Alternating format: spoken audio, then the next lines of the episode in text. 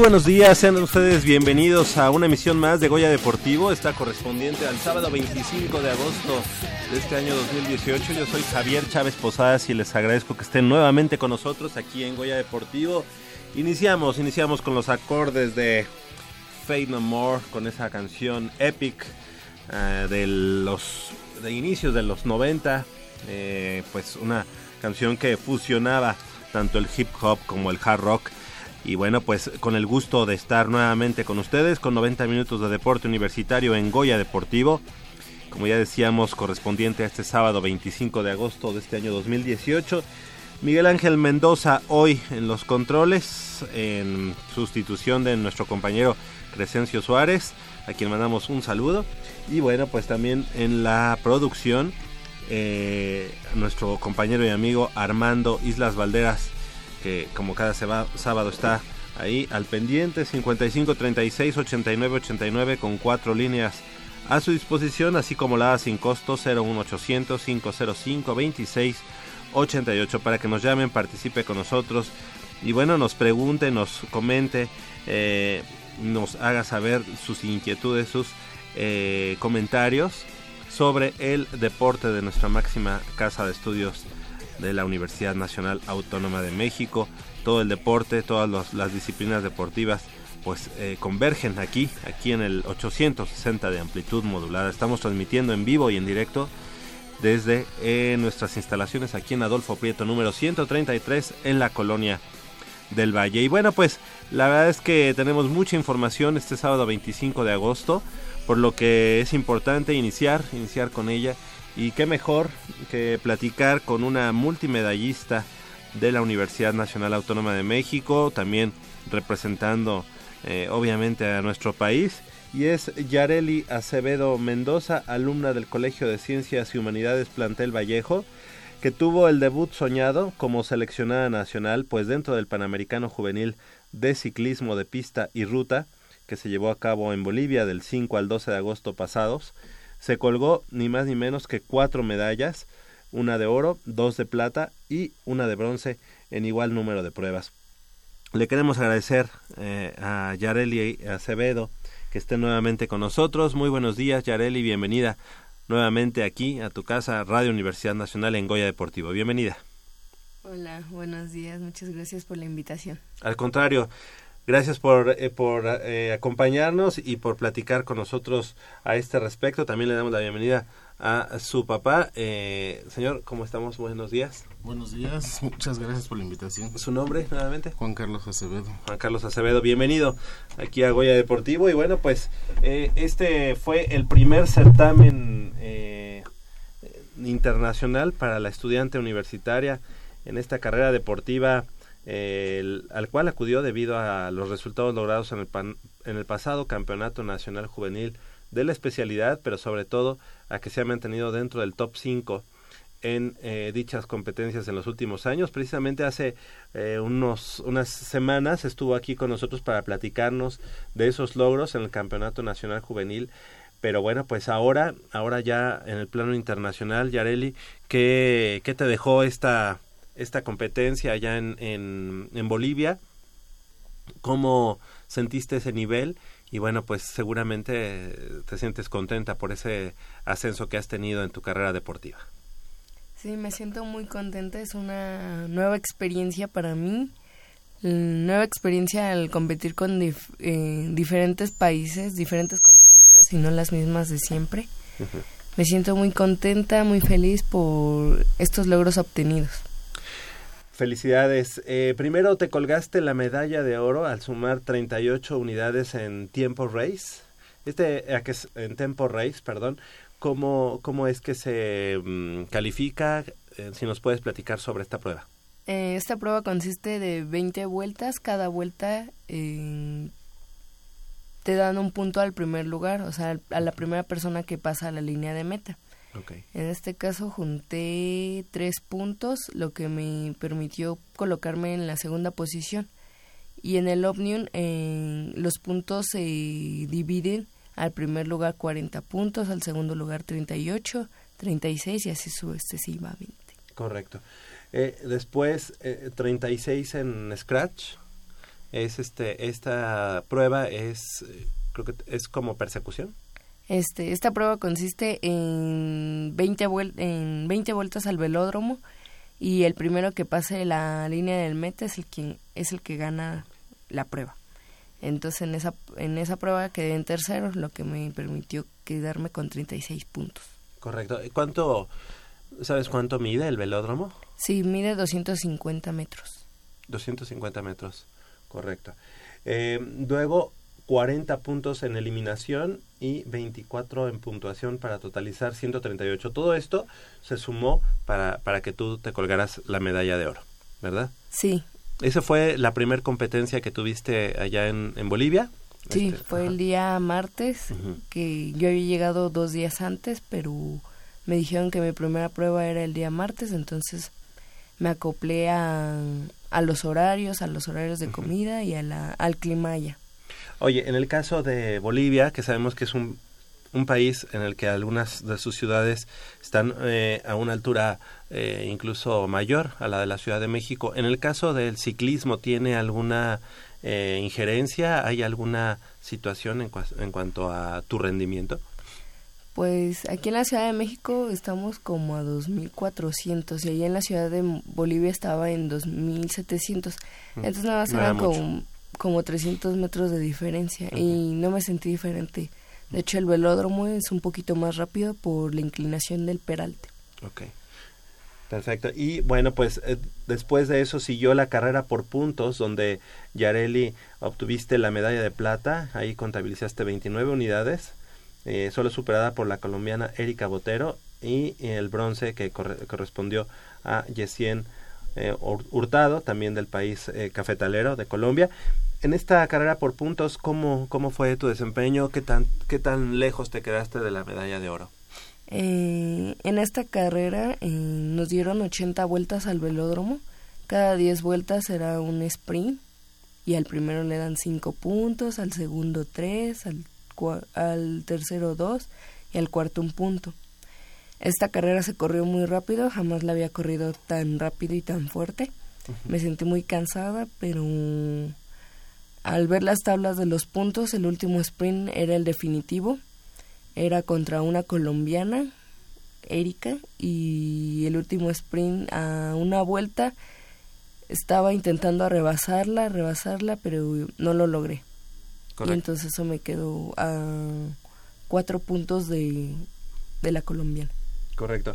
Eh, después fue una prueba que, que fue Madison, eh, que hiciste pareja ahí con Melanie Castañeda, compañera de la selección nacional, y ahí te colgaste la medalla de bronce al totalizar 15 puntos, eh, mientras que la represe- representación de Ecuador logró la plata con 16 unidades y Colombia que eh, sumó 19 para colgarse el, ono- el oro. Si puedes platicarnos sobre esta prueba. Esta prueba consiste, nos lanzaron 40 vueltas y igual cada 10 vueltas es un sprint. Pero cada vuelta en la que te encuentres con tu compañera haces un cambio para que tu compañera ahora realice su trabajo. En este caso esta prueba no la habíamos realizado jamás, ni siquiera la habíamos entrenado. Y como la prueba fue en la tarde, eh, el entrenador nos puso a hacer la prueba en la mañana.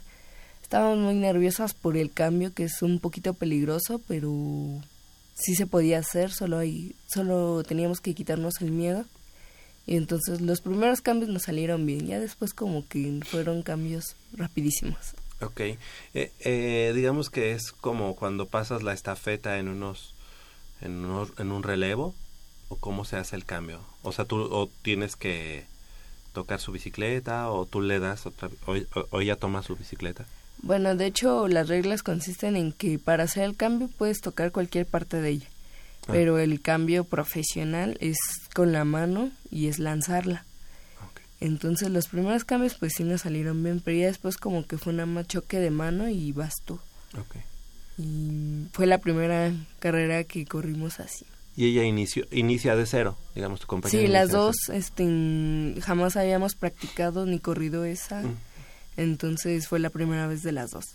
Perfecto, pues felicidades. La verdad es que este ahí eh, muchas veces el improvisar mm, se nos da mucho a los mexicanos, pero creo que haciéndolo de la manera que debe ser con el entrenamiento previo, que obviamente pues esperemos que la federación pues tome cartas en el asunto y ahora que vieron que ustedes lo pueden hacer de manera positiva, pues ahora se pueda este entrenar de mejor manera, ¿no? Y bueno, eh, el cerrojazo de la participación de Yareli fue en la carrera de ruta, la cual se corrió en el circuito Bolivia en el último día de competencias y ahí te agenciaste la medalla de plata. ¿Qué tal fue el circuito? ¿Cómo fue ese el diseño de, de esta ruta y cuáles fueron las, las dificultades a las que te, te enfrentaste? Este, la, el circuito de la ruta medía 7 kilómetros y era alrededor de un lago que había allá en Bolivia. Y bueno, en lo personal fue mm, plano, en poquita subida, no tan fuerte.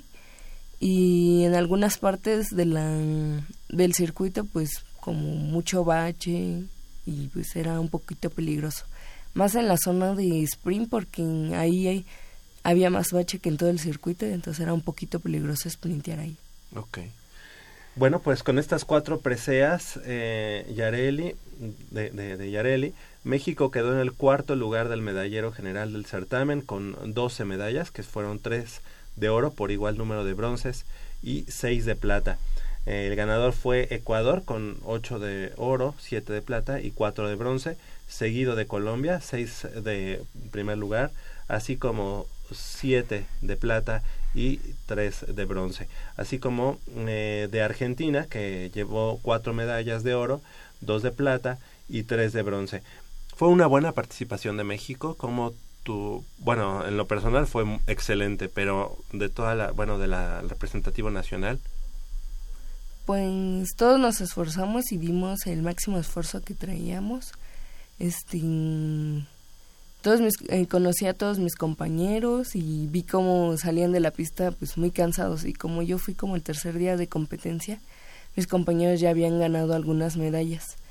Entonces salían muy cansados, este, decían que estaban muy fuertes varias, varios países y entonces eso no me preocupó, sino que pues me tenía que esforzar un poquito más y pues supe que, que tenía que dar todo en la pista.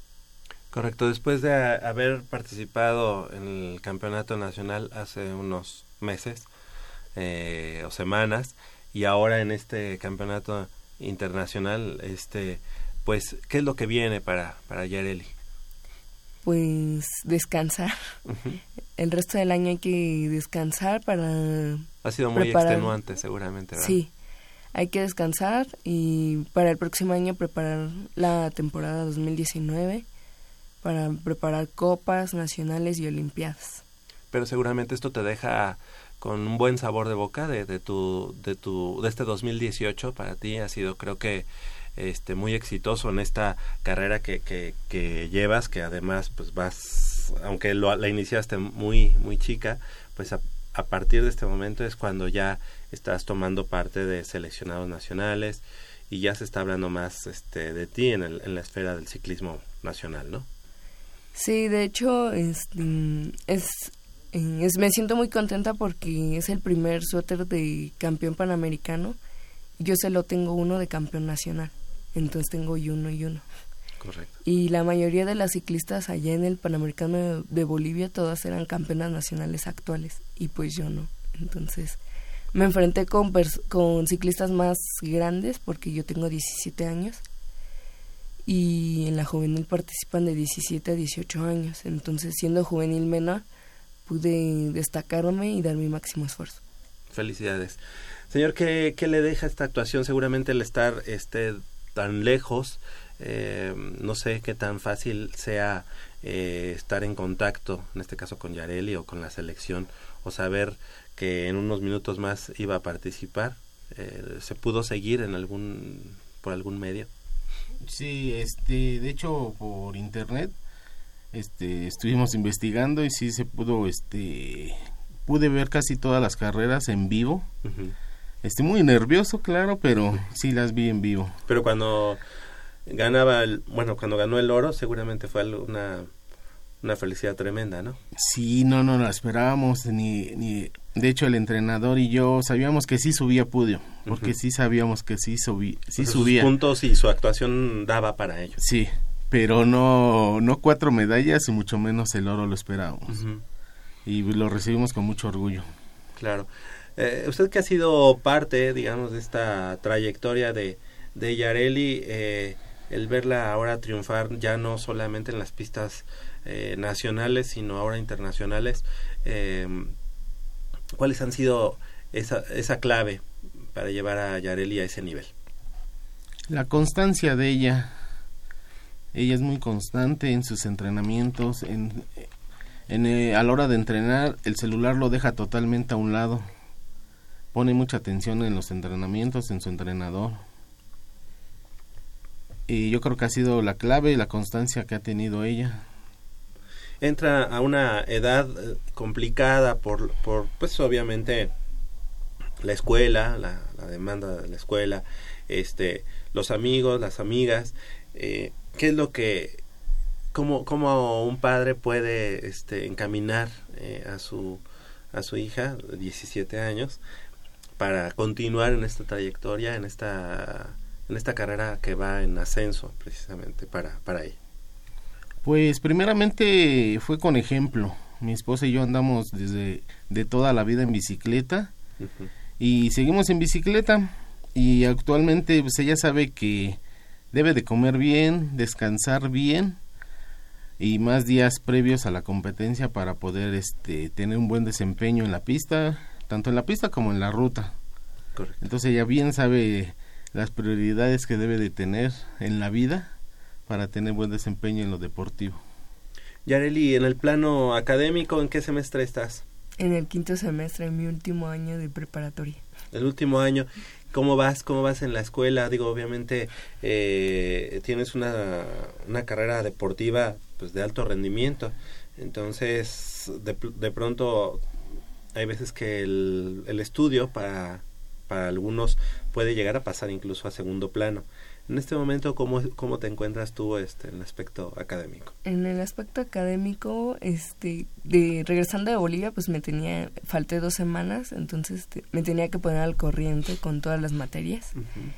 Y como son diferentes grupos, pues eran diferentes personas al- a pedirle la tarea Claro. y ponerme al corriente. Y a los momentos del entrenamiento y la escuela, pues voy al entrenamiento, hago bueno, me, me concentro en que voy a entrenar y después me preocupo por la tarea.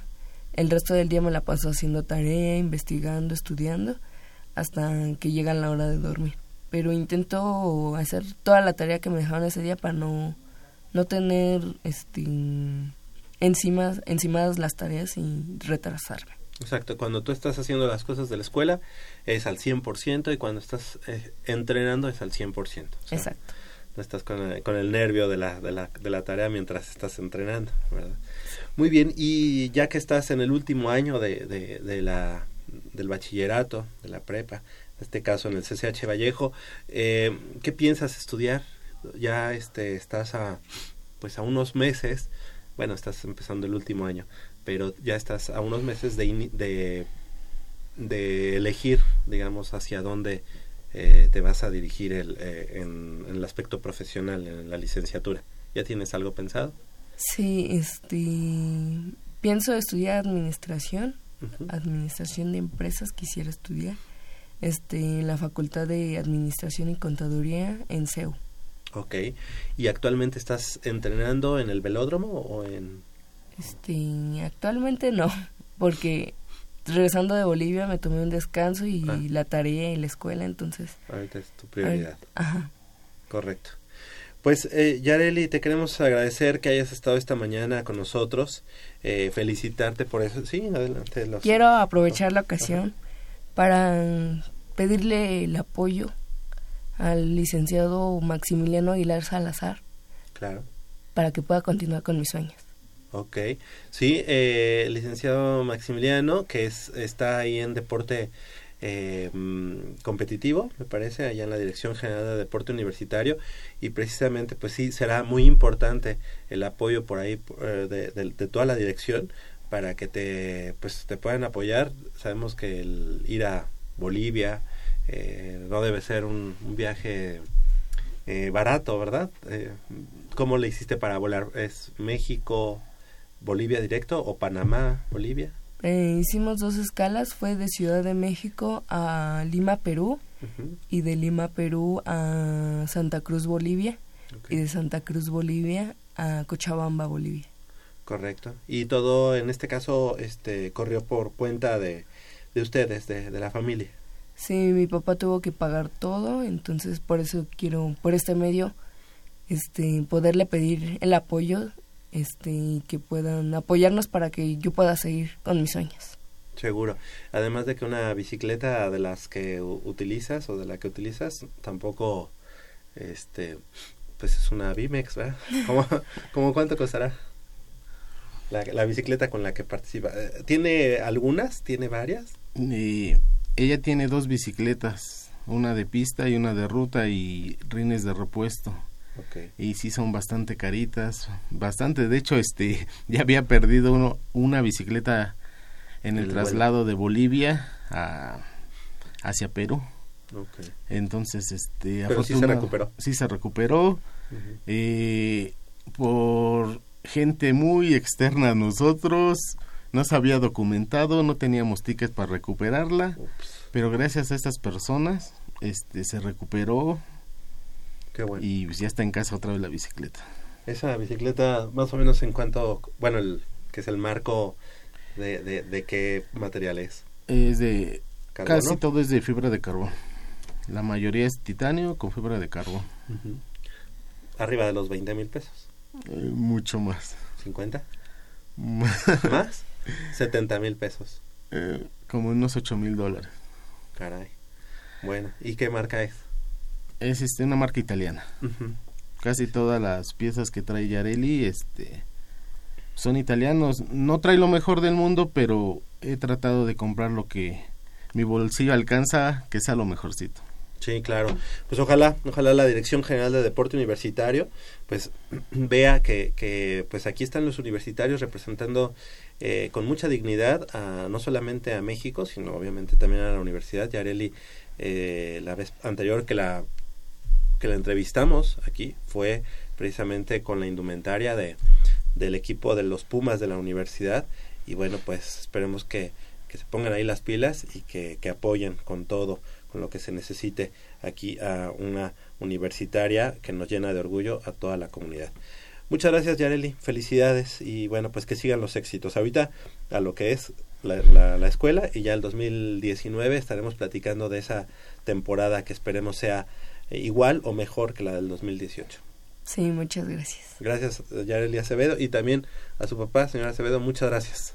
no gracias a ustedes por la invitación quiero recalcar que Yareli con mucho orgullo representa a la universidad en est- esta ocasión fue este a México pero con el corazón este Universitario. universitario Sí, sí, la- lo sabemos y además hay unas hay unas eh, imágenes todavía del campeonato nacional este que se ve muy padre con su uniforme de, de, los Pumas, tiene dos uniformes de los Pumas y bueno, pues qué, qué mejor que ahora pues está dando resultados no solamente para la universidad, sino para México, así que también pues la Federación Mexicana y bueno, pues en el caso de la Dirección General del Deporte Universitario, pues que no nada más este vean ahí las fotos, que no nada más se paguen el cuello con eso, sino que obviamente pues el apoyo sea directamente para los universitarios que están representando orgullosamente a nuestra alma mater.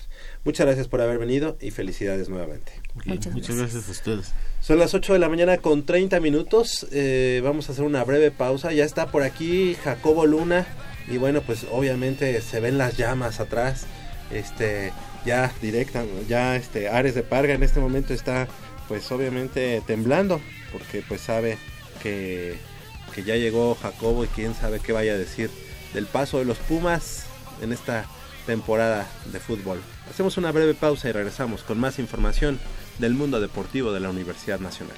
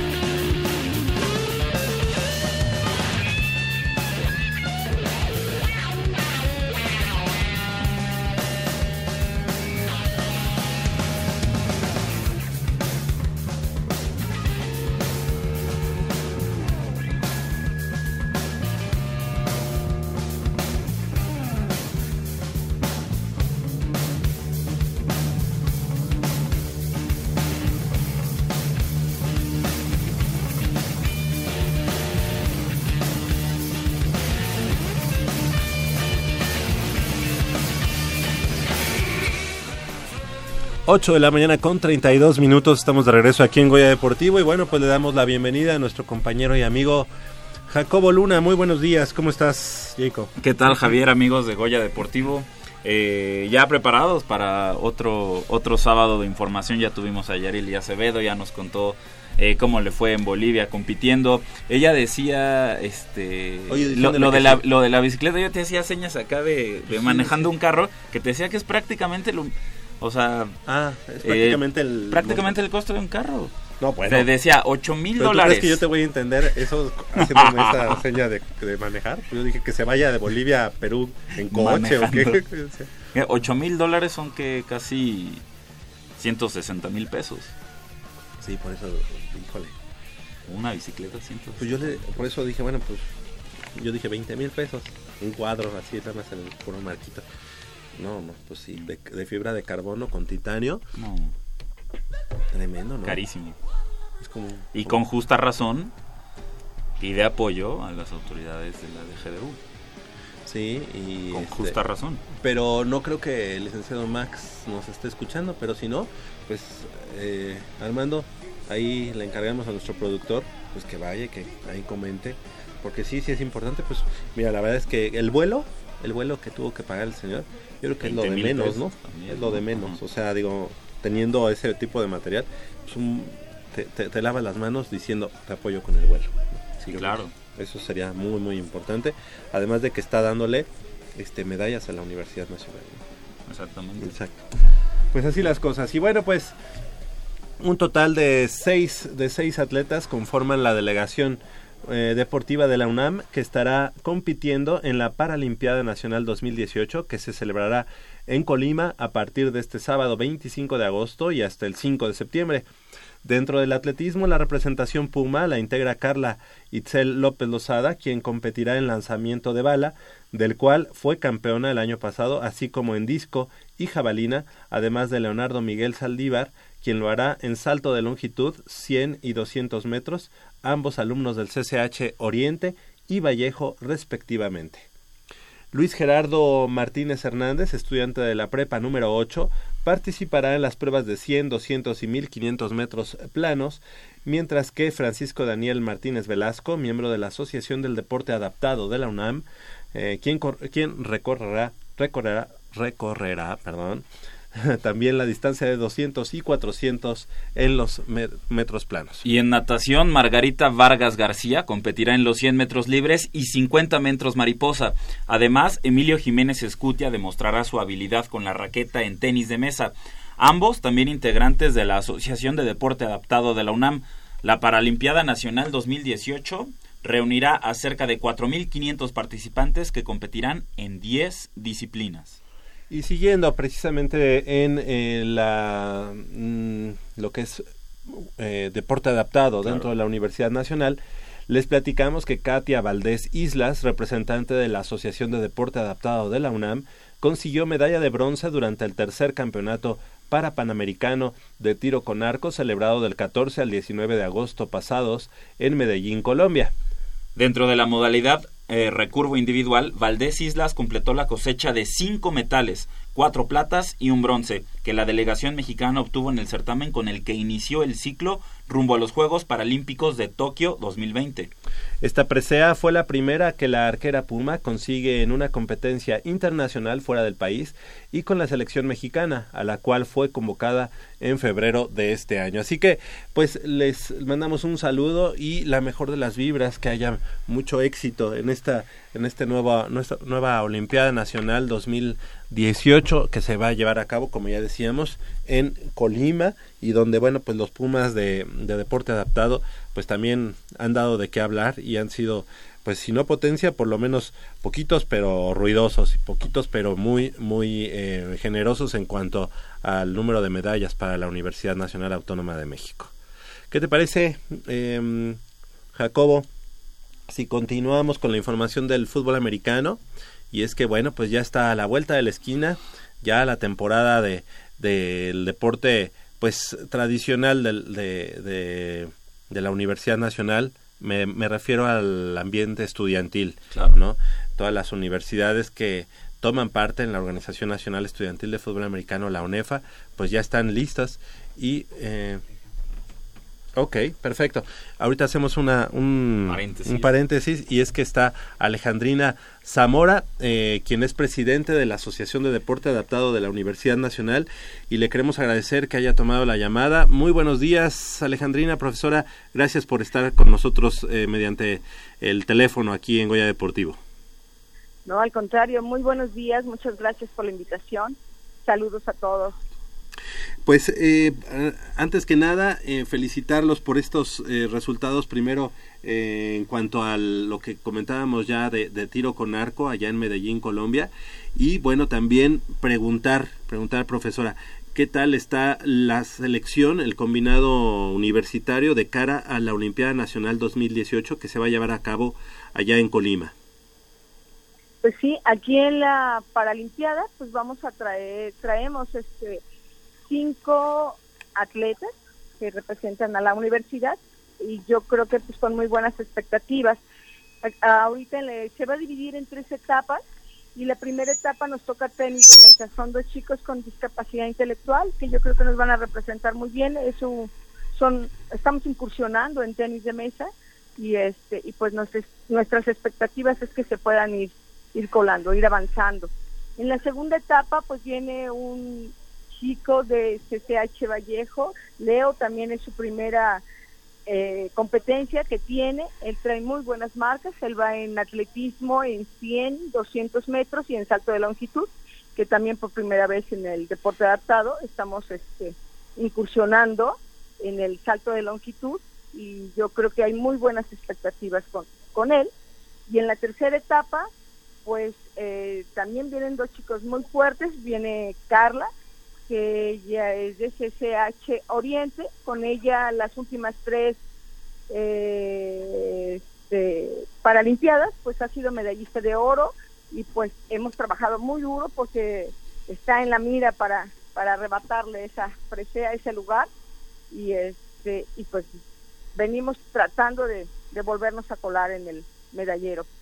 Y también viene un chico de prepa 8 que con discapacidad visual también es nuestra primera participación en esta con esta discapacidad viene en atletismo y viene pues muy fuerte muy muy fuerte. Él está entrenando muy duro con el profesor Marco Marco Leal y pues trae muy buenas marcas así es que nuestras expectativas pues están puestas en ellos como siempre Pues sí, este Carla, eh, Leonardo, como ya nos comentas, profesora, Luis Gerardo Martínez Hernández, quien es el estudiante de la Prepa 8 que nos comentabas, Francisco Daniel Martínez, eh, que él, él es parte de la asociación y que también estará en 200 y 400 metros planos y en natación, ¿verdad? Este Margarita. No, eh, no, no, no trajimos en natación, trajimos en tenis de mesa, Ah, ok. este, eh, que es Margarita y Emilio.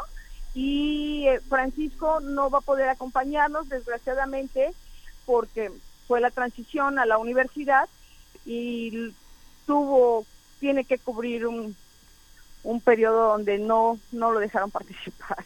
Entonces, pues ya será para la próxima ocasión. Y bueno, pues también eh, para la universidad es fundamental que sus que sus representativos pues sean estudiantes, ¿no? Claro. en- con su academia. Pues eh, la verdad es que eh, son no, no es una delegación muy numerosa como como lo, lo es cada año, pero qué bueno que son eh, eh, siempre elementos que dan de qué hablar de manera positiva para la Universidad Nacional, como ya lo comentabas, profesora Carla Itzel, que siempre nos, nos da buenos resultados, pero más que más allá de las medallas y del color de las medallas, pues el gusto de saber que, que van evolucionando, que van este eh, participando y obviamente portando los colores azul y oro de la universidad con mucho orgullo y siempre dando lo mejor, ¿verdad? Sí, definitivamente, ya tener representación universitaria en diferentes ramas, en diferentes categorías, con diferentes discapacidades, pues eso también es fundamental y habla del trabajo de la pues de la universidad en la inclusión. Exactamente. Pues, profesora, te queremos agradecer que hayas tomado la llamada, que nos hayas platicado un poco más de, pues, de, esta ya inminente participación de, de los, de los chicos. Esperemos que sea, sea una buena competencia, que les sirva mucho a ellos en, lo- en la manera personal y también de manera colectiva. Y bueno, pues esperemos aquí este tenerte a ti y al equipo en las futuras emisiones de Goya Deportivo para que nos vengas a platicar de los pormenores en cuanto a la competencia. ¿Te parece? Claro que sí, yo los mantengo al tanto y muy agradecida como siempre. Al contrario. Al contrario, gracias. Gracias. Gracias por tomar la llamada. Alejandrina Zamora, la profesora que es además presidenta de la Asociación de Deporte Adaptado de la Universidad Nacional Autónoma de México y que siempre, como ya decíamos, pues nos da nos da esas buenas buenas noticias en cuanto a sus participaciones. Y bueno, pues cerramos este paréntesis. Ya habíamos empezado a, platicar Del americano. sí, del americano, ya lo que viene de cara a esta temporada, eh, Jacobo, y bueno, pues el equipo de Puma Ciudad Universitaria, eh, pues eh, ya, ya, ya el próximo jueves tendrá su participación, su, su presentación ante los medios de comunicación. Eh, seguramente, pues ahí, ahí conoceremos esta edición 2018 de los Pumas. La verdad es que no se dejan ver, nunca tienen partidos de, pre- de preparación contra otros equipos, sino solamente estos partidos que se hacen internos como, como de calificación. Pero bueno, pues ya reportándose de cara al 8 de septiembre, en el que a las 9 de la mañana estarán enfrentando al acérrimo rival deportivo, las Águilas Blancas del Instituto Politécnico Nacional, el 8 de septiembre en el Estadio Olímpico Universitario. Partido de poder a poder, ¿no? Sí, un partido que inaugura la temporada 2018 de, de los Pumas CU. Eh, digo, qué mejor partido para hacerlo, eh, con un equipo que tiene, como siempre, eh, la, la expectativa muy alta y para este equipo es ser campeón o fracaso, porque así es siempre en Pumas CU y así es el estándar y así se debe de mantener. Ya pasamos eh, hace dos años por una temporada eh, no tan buena, turbulenta, si, así lo quieren ver. El año pasado fue, mucho mejor. Ahora esperamos unos, unos Pumas que, respondan de igual manera y que traten de darle otro campeonato a la universidad. Sí, una temporada 2017 que la verdad es que eh, Pumas jugó con el corazón, con el alma, con el espíritu y bueno que pudo coronar con ese con esa gran actuación en la en la final ante los auténticos Tigres y de qué manera, ¿no? Con un pase en los últimos eh, minutos, en los últimos segundos de esa de esa gran final, eh, un, un partido cardíaco, cardíaco que se definió de esa manera y que bueno, pues todavía la defensiva tuvo la posibilidad de, de- de detener obviamente el embate de estos auténticos Tigres que vendieron cara a la derrota, pero que fue una magnífica fiesta para los 90 años del deporte pues emblemático, el deporte estudiantil por excelencia como es el fútbol americano en nuestra Universidad Nacional. Sí, que esperamos que ya, ya em- hayan empezado las pláticas con Notre Dame Ajá. para los 100 años, ¿no? Sí, eso ya lo Sí, comentaste y lo ya- propusiste Ya de le quitamos tiempo. un año. Sí. O sea, ya faltan nueve años. Ya faltan nueve años y esperemos Y que a- ya, y así, y ya así. ahorita ya haya Cuando- un acuerdo, ¿no? Cuando menos nos demos cuenta, vamos a estar a dos años de que Sí. se cumplan 100 años. y cuando, la bueno, esperemos tener buenas Sí, noticias claro. al respecto, claro. El 15 de septiembre que Pumas CU pues eh, enfrentará allá en el Estadio Olímpico Universitario a sus hermanos de institución, los Pumas Zacatlán, el segundo eh, año consecutivo en los que en el que pues se enfrentan, se enfrentan en, en el estadio. Eh, Esto será el 15 de septiembre a las 12 horas allá en Ciudad Universitaria y el, el siguiente fin de semana, que sería el 21 de septiembre, será ante los linces de la Universidad del Valle de México. Esto será pues la primera salida del equipo de Pumas Ciudad Universitaria, en este caso al estadio José Ortega Martínez de la VM Lomas Verdes. Exactamente. Eh, la semana 4 será en Chihuahua. Eh, sí es en Chihuahua, porque es que allá lamentablemente también le ponen Estadio Olímpico Universitario. ¿Sí? ¿Es aquí? ¿Seguro? Ok. Está, sí, ¿verdad? 29 de septiembre contra las Águilas de la Universidad Autónoma de Chihuahua en el Estadio Olímpico Universitario. Fíjate qué chistoso, ¿no? Eh, las Águilas de, allá de la Watch le llaman a su estadio el Estadio Olímpico, Olímpico. Universitario. Y pues yo que me acuerdo, Chihuahua No todavía no es sede, ¿no? unos Juegos Olímpicos. Todavía no es sede de unos Sí, Juegos claro. Olímpicos, pero a lo mejor eh, yo estoy mal, no sé. Sí. Eh, posteriormente, el 6 de octubre, eh, tendrán que visitar allá en Texcoco, en el estadio José Palomo Ruiz Tapia, a los toros salvajes de la Universidad Autónoma de Chapingo. Esto será el 6 de octubre, para después pasar by en la siguiente eh, semana. Descansa el equipo de Pumas.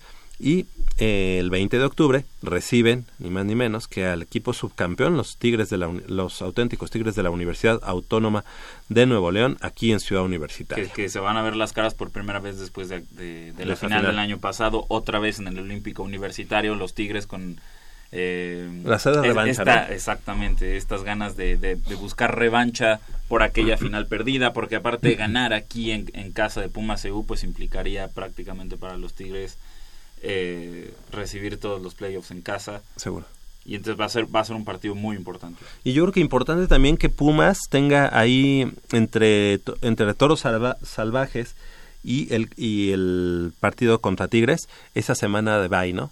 Sí. Eh, digamos, ya iríamos en la semana número 5 y bueno, pues seguramente ahí ya los estragos de la competencia, del golpeo, pues ser- ser- será de vital importancia tener esa, esa semana previo a llegar contra los auténticos Tigres. Yo creo que el descanso no pudo haber caído en, en mejor semana. ¿Verdad? Es des- después de viajar a, a Chapingo, enfrentas a Toros, eh, tienes prácticamente dos semanas de descanso para recuperarte, para prepararte, para ultimar cada detalle, para enfrentar a auténticos Tigres y, y poder dar un muy buen espectáculo. Aunque, aunque algunos podrían decir, eh, no sé, supongamos que, que Pumas después de enfrentar a Toros tiene marca de 5-0, le, le Ah. ponen el, el- e- ese receso de dos semanas, Rompe el ritmo. viene Tigres, le rompe el ritmo y Tigres le saca el partido. No sé.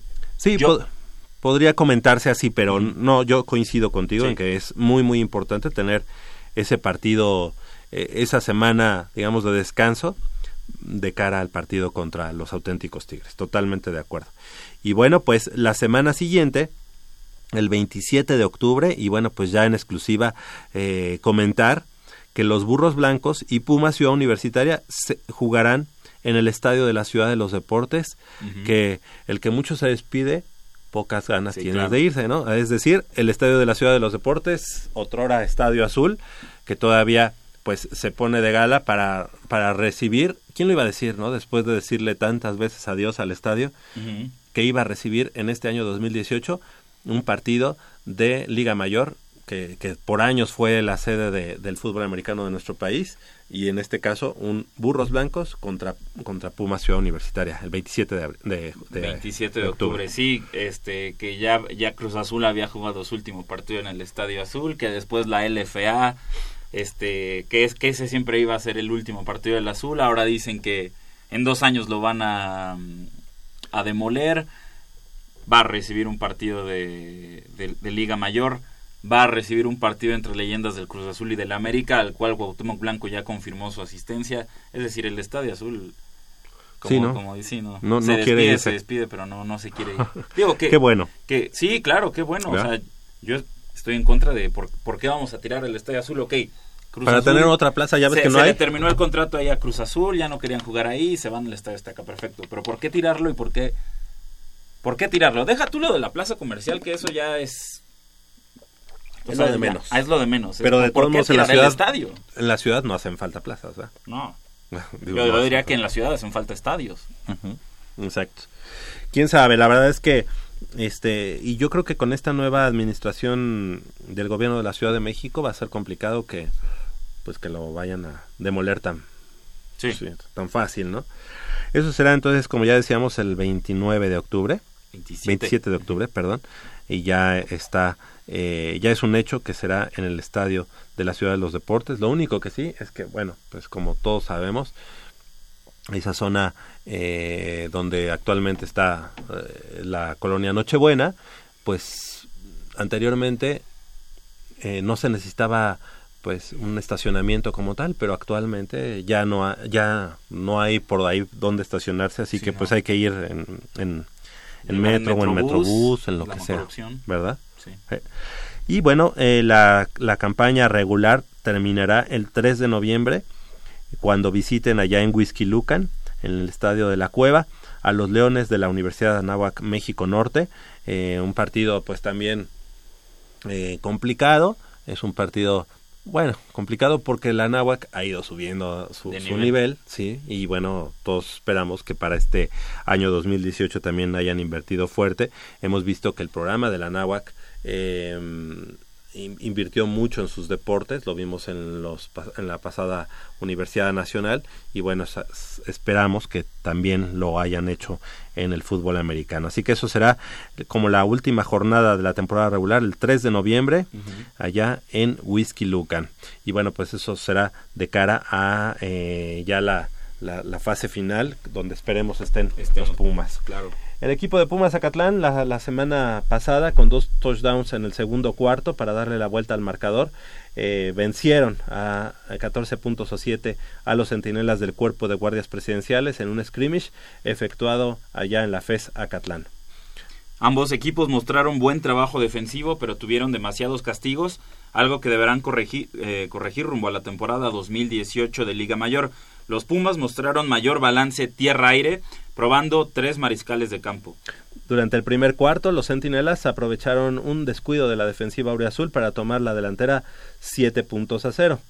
Tras la anotación, los equipos especiales de Pumas, sobre todo en regreso de despeje, permitieron a los locales dominar la posición de terreno durante todo el segundo cuarto y ello lo cap- capitalizaron con el, el touchdown del empate en un acarreo de 26 yardas de David Rodríguez Moreno, más el extra de Juan Carlos Uribe Serrano. Y poco antes del, del descanso, Enrique Benavides García conectó pase de anotación con Gerardo Gómez Valadez para poner en la delantera a los Pumas por 14-7.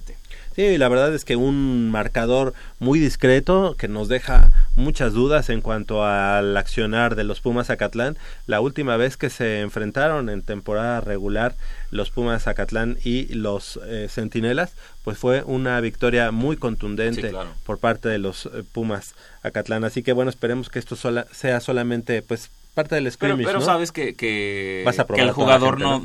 no, en este scrimmage no juega al 100%. Ujú. O Y sea, sabes, a todos, sabes ¿no? que por lo menos juega el 70% de sus capacidades porque hay riesgo de lesión, eh, te estás cuidando para llegar a tope al primer partido de la temporada. Sí. Es decir, no, no, no, no podemos sacar muchas conclusiones de, de una práctica, de un partido que realmente es como una práctica conjunta Exacto. Y no, Sí, y y no, que- y no es un, un partido en el que pones realmente a prueba a los muchachos. Y que hay cosas del esquema que esquema definitivo que todavía estás afinando, ¿no? Que sin embargo, digo, de- deben de jugar bien los los, eh, los novatos, los muchachos que están peleando por, por esa posición en el roster, ¿no? De si soy el, el, el tercer linebacker o el segundo linebacker, este, hay mucha diferencia en eso, ¿no? Claro. Si, si- si eres el, el suplente, pues vas a tener más oportunidades de juego. Si eres el tercero en la lista de, de, de- de la posición, pues tal vez es que no juegues demasiado en la temporada y precisamente estos partidos son para que demuestres tus capacidades, para que le demuestres al coach que has trabajado bien, que has hecho una buena pretemporada, que lo estás demostrando en los partidos y que tienes oportunidades para ser para, para ser tomado en cuenta durante la temporada, pero sin embargo, no, no todos juegan al 70 al, al 100% de sus capacidades. Seguro. Sí, hay que tomarlo así, como un partido de pretemporada. 14-7 fue el marcador final y eso que quede como una anécdota. Esperemos que solamente sea una anécdota y que realmente el equipo de Pumas Zacatlán ya en la temporada regular muestre la cara que, que realmente pues le conocemos. ¿no? Es como la, como la NFL, que juega cuatro partidos de pretemporada antes del inicio de la temporada regular. Y es algo, es una de las cinco cosas que no entiendo en el deporte profesional. Sí, son muchos, ¿no? Son demasiados Son encuentros. muchos, muchos No, pero, partidos. pero, pero deja tú que sean uno o dos. ¿Por qué prácticas conjuntas? ¿Tú, ¿Tú crees que Tom Brady necesita jugar un partido de pretemporada? ¿Todd Gurley necesita jugar un partido de pretemporada? No, ya no. Eh, no, y, y- más a- a esas alturas no, ¿no? Sí, no, y, y los entrenadores lo dicen. Eh, Es ya- más por la- un contrato La, NFL, la NFL no- organiza también este tipo de prácticas conjuntas entre dos equipos. Un equipo visita las instalaciones del otro, practican, se enfrentan primer equipo contra primer equipo, segundo Defensiva contra segundo, primer equipo contra segundo. Líneas. Y los coaches te dicen, como, como no son partidos televisados, los coaches pueden eh, emplear muchísimo más, eh, muchísimas más jugadas que las que podrían hacer en un partido de televisión, porque inmediatamente quedan pues grabados. Claro. Entonces, en una práctica conjunta pueden sacar más jugadas, prac- practicar más jugadas, Sacan su- m- mayor su número de ejecuciones, y, y ellos te dicen, siempre una mejor práctica, porque hicimos tantas jugadas, tu- eh, nos enfrentamos pues no a... Tiene que ver mucho con el contrato televisivo, ¿no? O sea, con cuestión económica. El tener cuatro jornadas de pretemporada. Sí, para- y, y aparte, pues, ¿quién, ¿quién va a los partidos de pretemporada de la NFL? Tú ve, los ves en la tele, están vacíos los Vacío. estadios. ¿Quién va? Y, y por, y por el contrario, nada más rápido. La próxima semana regresa el fútbol americano colegial de los Estados Unidos. La primera semana, Washington contra Auburn, Michigan contra Notre Dame, eh, Oregon State contra Oklahoma State, eh, no sé, partidos Louisville, Alabama. Y, y aquí es, va la pregunta. Estos equipos de fútbol americano colegial que están compuestos por jóvenes entre los 19 y los 21 años, ¿tienen partidos de pretemporada? No, No. no. Tien- no tienen partidos de pretemporada. Tienen horario limitado de prácticas. Y a, y a ello aparte súmale que son estudiantes y que, y que también otra de sus principales preocupaciones es la escuela. Y no tienen partidos de pretemporada. Y sin embargo, no dudes que la próxima semana, en esta primera semana de, de fútbol americano colegial, vamos a ver No, partidos calidad. espectaculares. Partidos No, espectaculares. y además el tipo de partidos que, me, que comentaste, o sea, Claro. de Notre Dame, el de Michigan y el de... El de, ¿quién? El- El, el- de Oregon el- State también. Y el de Louisville. State, Ohio State University. Y el de Louisville contra Louisville, Alabama. Alabama. el bueno, campeón pues Alabama. campeón, sí. que, que ahora hubo toda, toda una, una polémica precisamente en la posición de mariscal de campo, porque el que era titular la temporada pasada y que, y que, y que mandaron a la banca en la final, Ah, sí, claro. él, él Él va a ser el él- titular. él se, él se quejó. El titular va a ser el que ganó el, el que ganó la final, el que entró para salvar el partido. y Sí, ganar que la es final, hawaiano. Que es, que es Tua Tago, Tagovailoa. Ajá. Y entonces el que era titular ya se quejó abiertamente con los medios y dijo, desde aquel partido nadie se ha acercado a mí, ni el coach Nick Saban, ni el coach de quarterbacks, nadie me ha dicho cuál es mi lugar dentro del equipo. Nadie me ha dicho que ya perdí mi, mi posición de titular. Ahora, un jugador como como el primer, o sea, el primer equipo era es primer selección para cualquier equipo de, de, de pro- nivel profesional de la NFL, así que pues así como que desecharlo por ese esos primeros dos cuartos que tuvo en ese en ese partido de la gran final, la verdad es que pues que nos lo manden, ¿no? Sí, Aquí sí. a Pumas Zacatlán. Sí, no, con los brazos abiertos. Claro. Ven, claro. ven para acá, ven, vente a Pumas Zacatlán. sin ningún problema.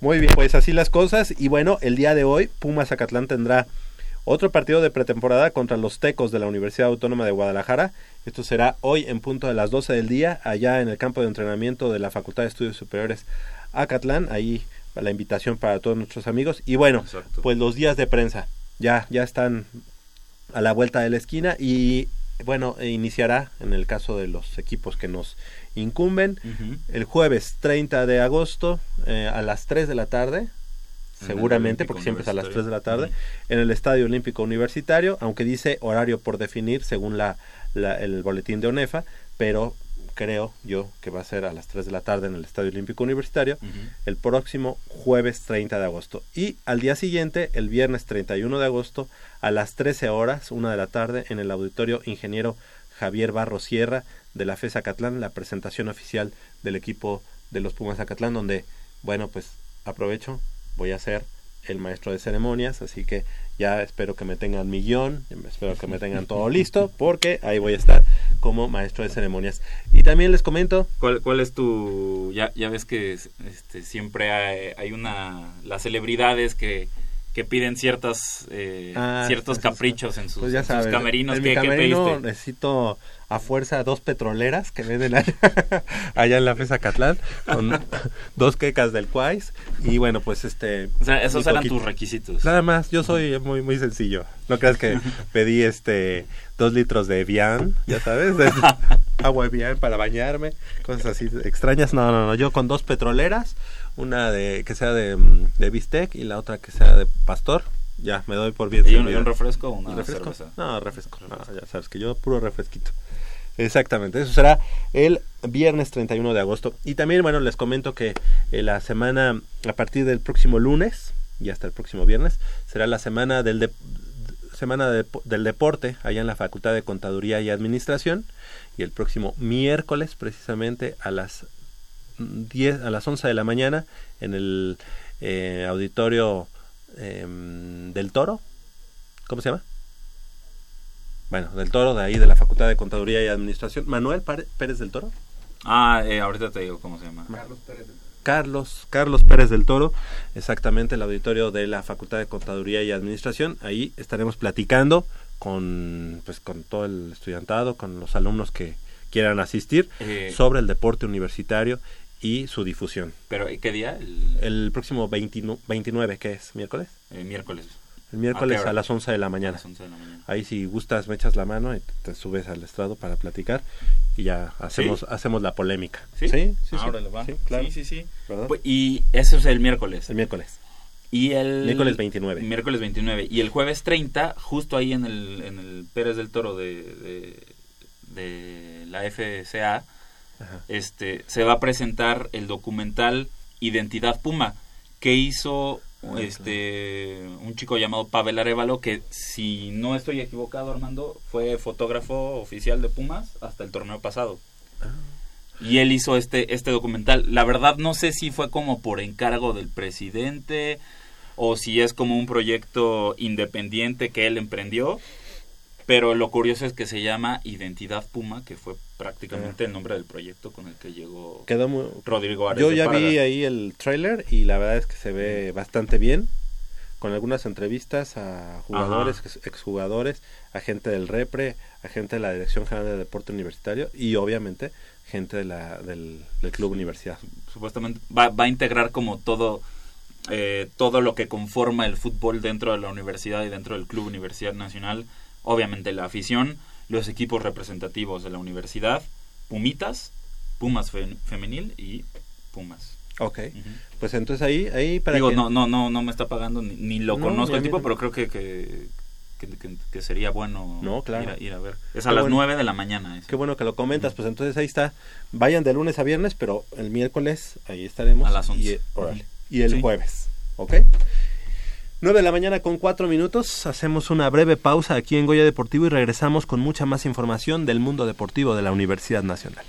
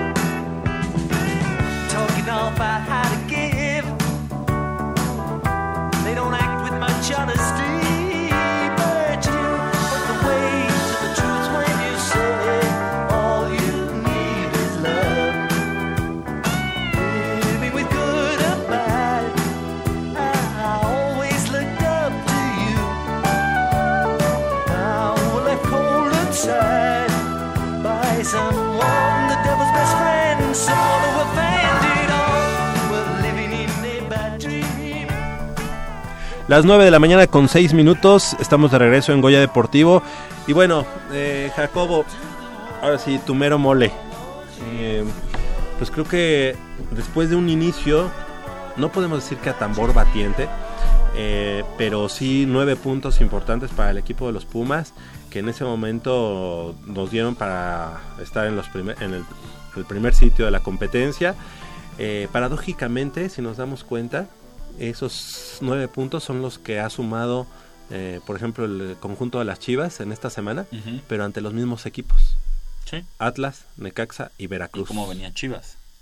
Eh, en la lona, en la ¿Cómo lona. venía Chivas? Sí, claro. Entonces, ese Atlas, Veracruz y este y Necaxa, pues han sido los que dan los, los nueve puntos a los equipos este que en algún momento empiezan a sumar. Y, y, y si estas chivas de Cardoso, que durante las tres primeras jornadas nada más no dieron una, suman nueve puntos precisamente contra los rivales A ante modo. los que tú sumaste nueve puntos, eso de quién ha- eso eh, No, de, de, de, de quién habla o a quién deja mal parado. Sí, yo, creo que- yo, yo creo que, que, que a Los los Pumas, Pumas. en el sentido de que, digo, no, no estamos eh, debatiendo que no debieron ganar, no, por supuesto. O sea, es- esos nueve puntos los ganaron, fueron mejores que, que, que los otros equipos. Pero a lo que voy es, entonces Pumas no es que se haya caído, simplemente tiene un nivel, o sea, está mostrando un nivel Un Que nivel le da- superior al de Atlas, al de Veracruz y al de Necaxa. y al de Necaxa sí, pero Con que todas las pero- condiciones pero- que se dieron en ese Claro, y, y, y- y considerarás que Necaxa metió tres goles en, en Ciudad Sí. Universitaria y Necaxa por momentos metió en aprietos a Pumas. Sí. y las Entonces, circunstancias del partido hicieron que Pumas anotara tres y fuera una victoria 5-3, pero incluso ese Necaxa sí, sí pudo haber Sí. por ahí sacado el empate. de hecho, empezamos ganando, digo, perdiendo ese partido. Ahora, eh, nos enfrentamos a Pachuca con condiciones también muy este El, sui el- generis. el- el clima prácticamente arruin- arruinó el, partido. ¿A qué voy? Eh, con el estado de la cancha, las condiciones del clima, era no cometas errores, que se juegue el partido y a ver qué puedes conseguir al frente. Eso era el partido. Pumas no se equivocó atrás. Lamentablemente en- era, era complicado eh, crear oportunidades o tener un juego eh, que fuera Vertical. propositivo, sí, vertical, eh, por las bandas, cuando la pelota prácticamente no, no podía ni correr por la cancha del Estadio Olímpico Universitario. Entonces la consigna era no cometamos errores. Oye, pero algo también importante es que en ese partido contra Pachuca, este, quien generó más fue Pachuca, Sí, claro. incluso. O sea, ni siquiera fue, bueno, no metimos el gol, pero ahí estuvimos. También Pumas no tuvo nada en ese partido, prácticamente nada. ¿no? Posteriormente, si siguió, bueno, la, la derrota en, en Copa MX, me parece. Ajá. Ajá, Sí, sí, sí. ¿verdad? Contra, contra Necaxa. Necaxa, precisamente. Y después la caída ante el conjunto de, de, de, mm, de Monterrey, que no se hace un mal partido, pero, pero bueno, Monterrey tuvo como para meter incluso un gol más este, ante Pumas en ese partido allá jugado en la Sultana del Norte.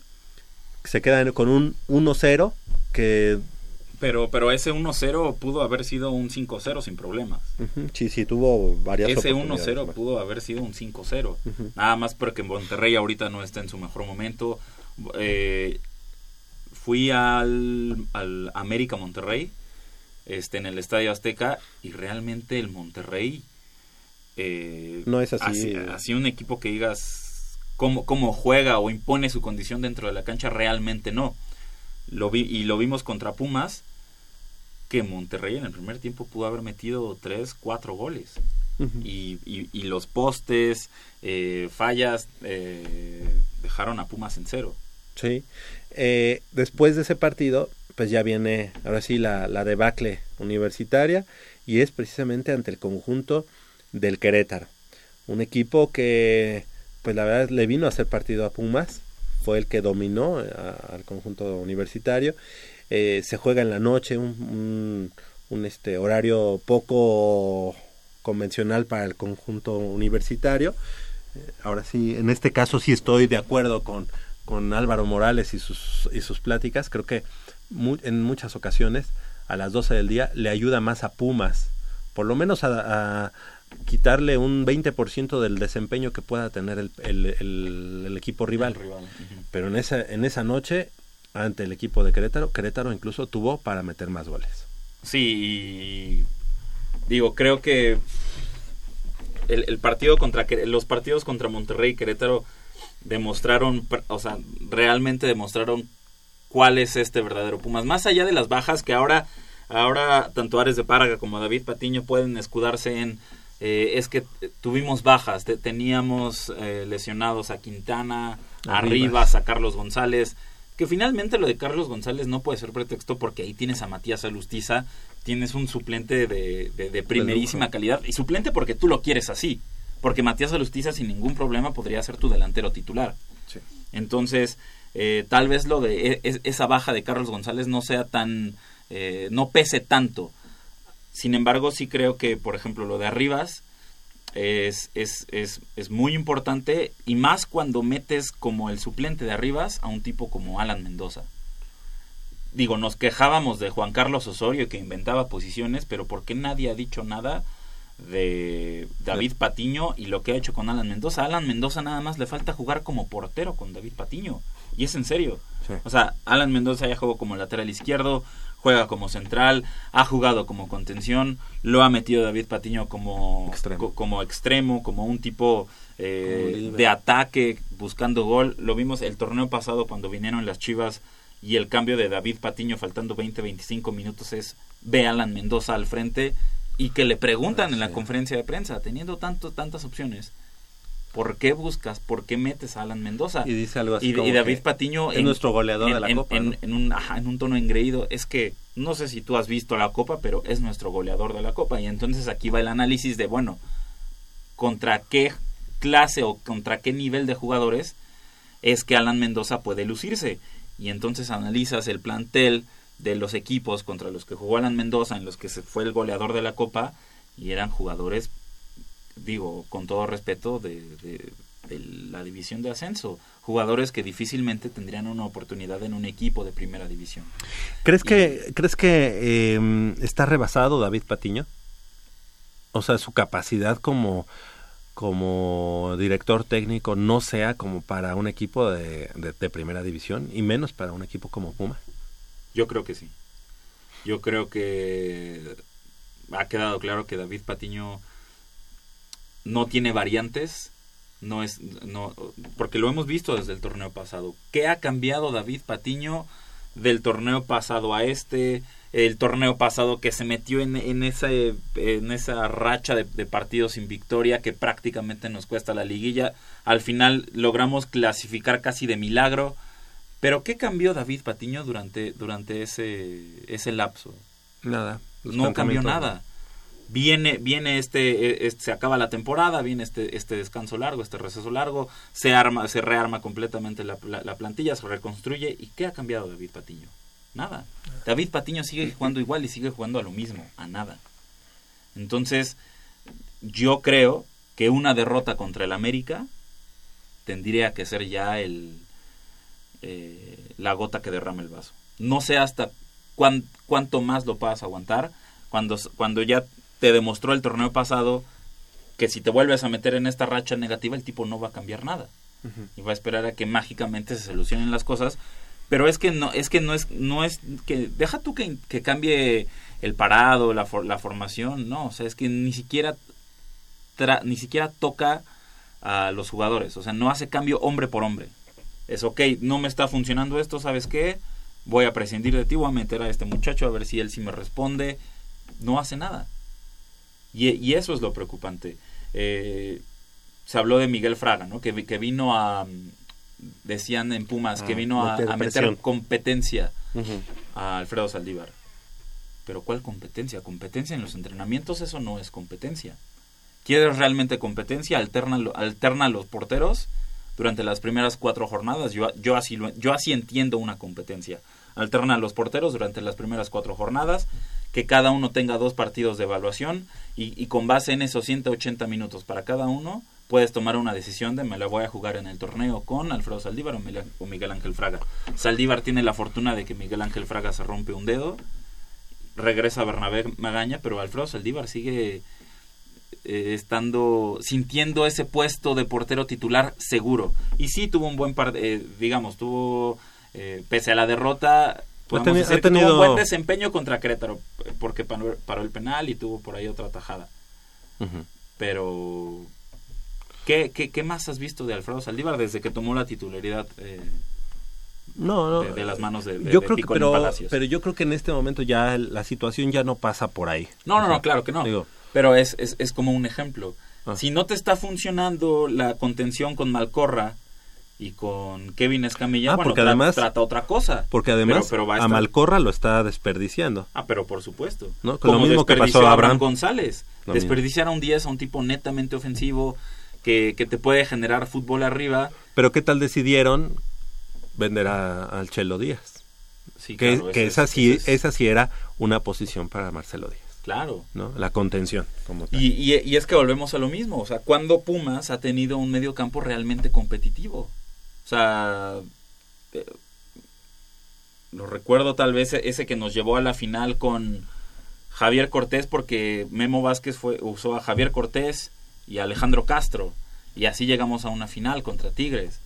Que Alejandro Castro, que era un tipo de oficio, y Javier Cortés, que era un tipo eh, preferido por Memo Vázquez y que no se entendía un once de, de los Pumas de Memo Vázquez sin Javier Cortés. Pero, pero otro medio campo, digo, nos tendríamos que remontar hasta Israel Castro y Leandro Augusto o, o- Sí. o- no, deja- O un, pe- o un poco más atrás incluso, ¿no? sí, como el del dos- Y- y- 2011, y, y 2009. podemos tener muy buenos defensas y podemos tener muy buenos delanteros. Pero si no tienes un medio campo sólido, competitivo, ¿cómo le vas a, a- a ganar a un Guido Rodríguez del América y un Mateus Uribe? Que un Mateus Uribe que no, no va ni siquiera de titular. Pero ¿cómo piensas imponer tu voluntad, tu estilo de juego, eh, tener el balón, si no tienes un medio campo, que, que es prácticamente en donde, se, en donde recuperas el balón y en donde creas las jugadas? Si no lo tienes, ¿cómo pretendes eh, pues, ganarle a los demás equipos? Y, lo vimos, yo por ejemplo estaba muy atento al partido contra Querétaro, veías a un Kevin Escamilla literalmente flotando en la cancha. Cuando tenías a Víctor Malcorra que era el 10, eh, el, el- el 10, el tipo ofensivo, el de las ideas, tenía que bajar, meterse como un tercer central para de ahí generar juego, él. Y tú ves a los Pumas y cómo generan juego. El juego de los Pumas no, no, no, no se genera en la media cancha, es la tiene eh, el central, vamos a buscar un, Un pelotazo, pelotazo. a nuestros dos delanteros, a ver si la pueden bajar, se la pueden, la pueden abrir con Martín Rodríguez o Pablo, Pablo Barrera, a ver si Pablo Barrera logra meterse ahí a línea de fondo, meter un centro y, y que alguien remate. ¿Cómo es el juego de los Pumas? Es así. Es a ver si Pablo Barrera saca un centro, una diagonal retrasada y llega alguien a rematar. ¿Cuándo has visto que estos Pumas generen algo por el centro? Un- un- una serie de triangulaciones por el centro que dejan mal parado a la defensa, un pase filtrado con opción este, clara para Felipe Mora. Nada.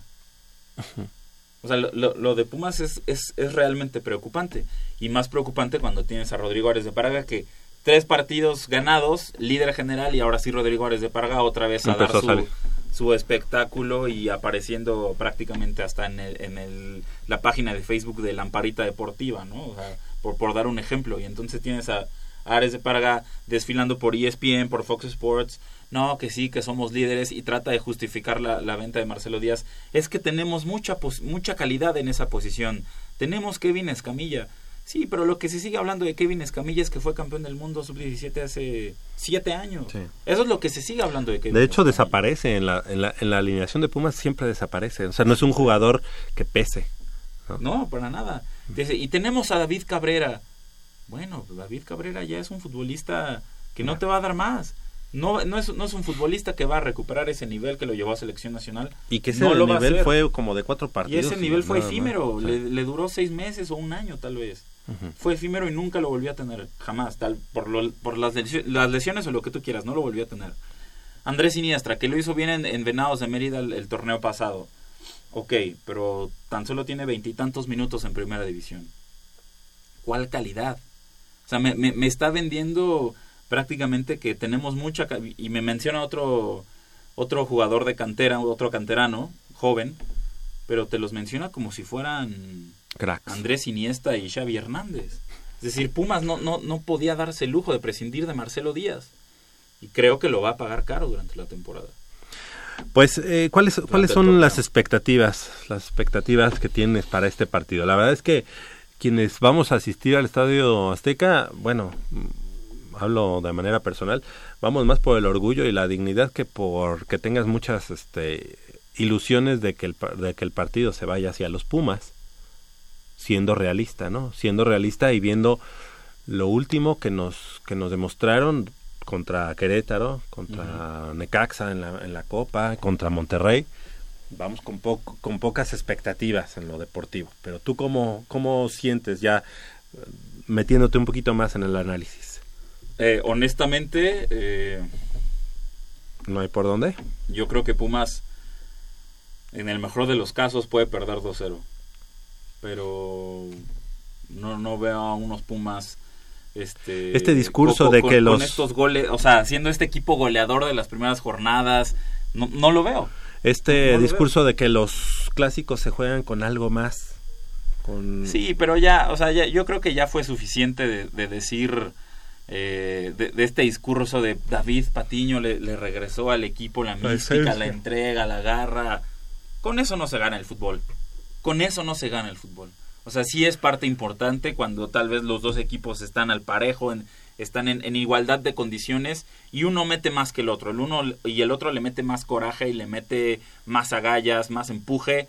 Eso sí, eh, ahí sí es una ventaja cuando están en igualdad de condiciones.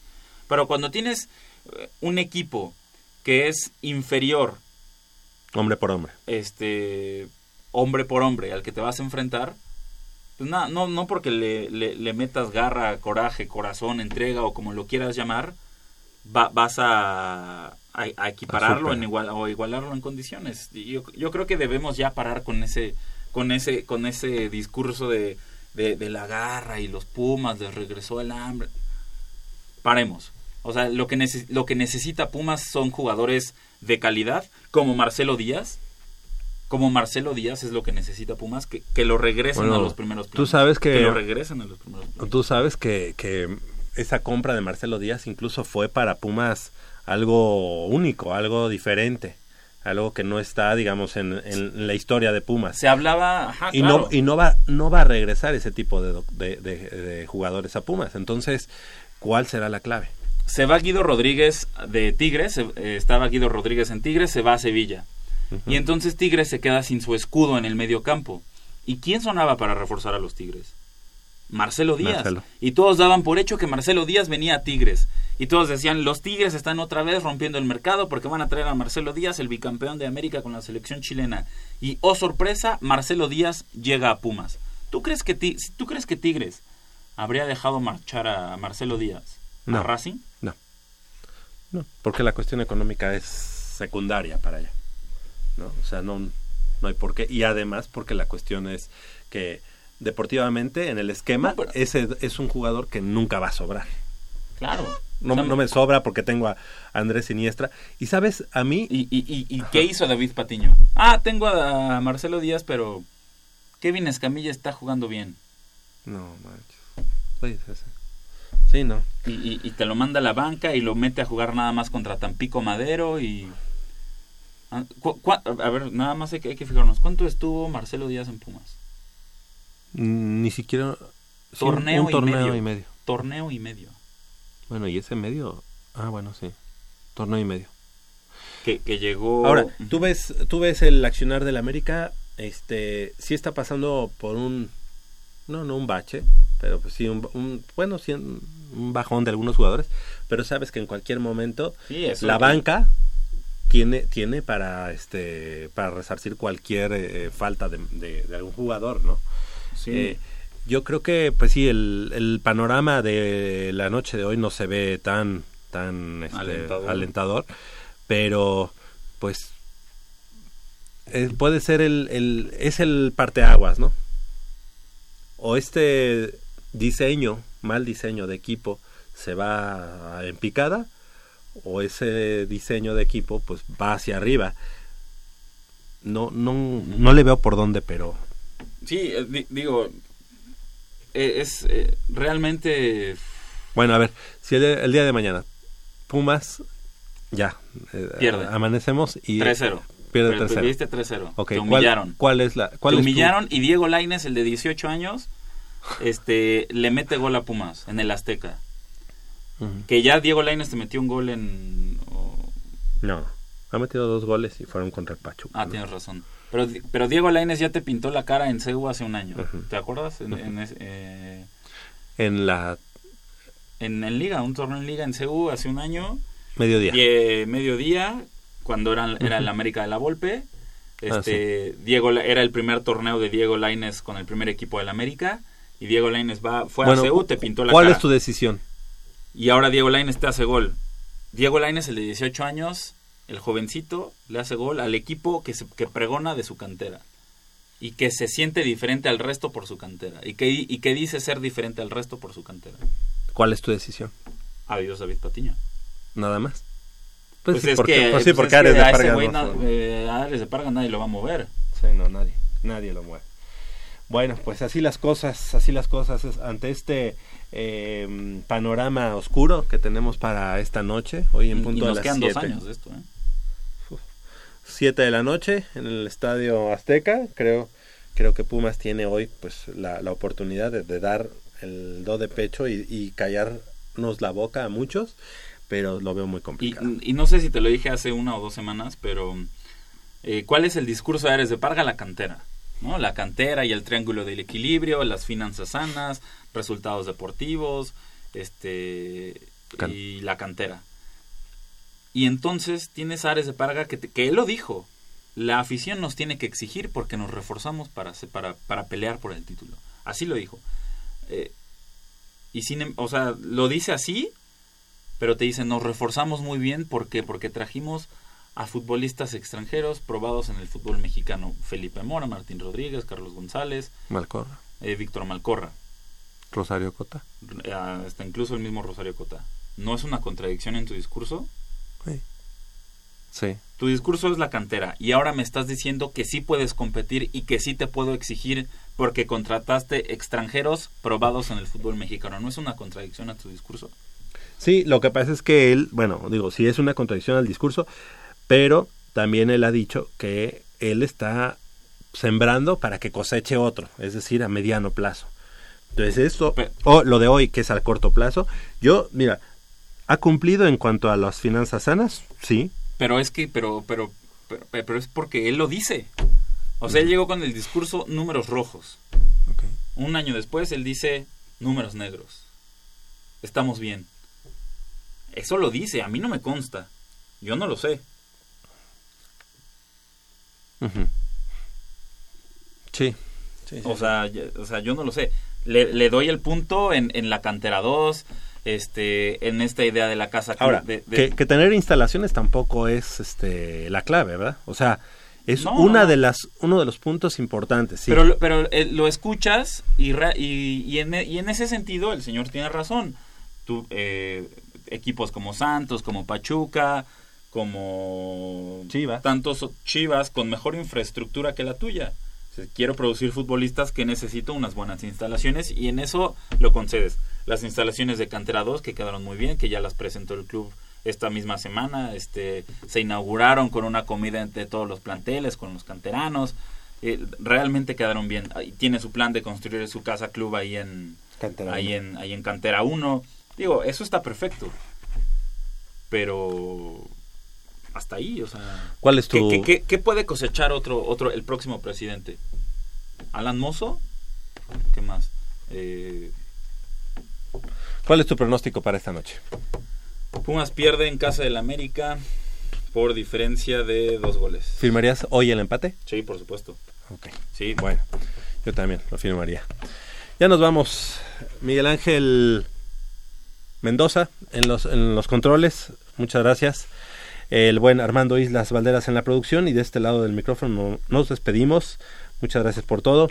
Gracias Jacobo Luna. muchas gracias. Nos escuchamos el próximo sábado. Yo soy Javier Chávez Posadas.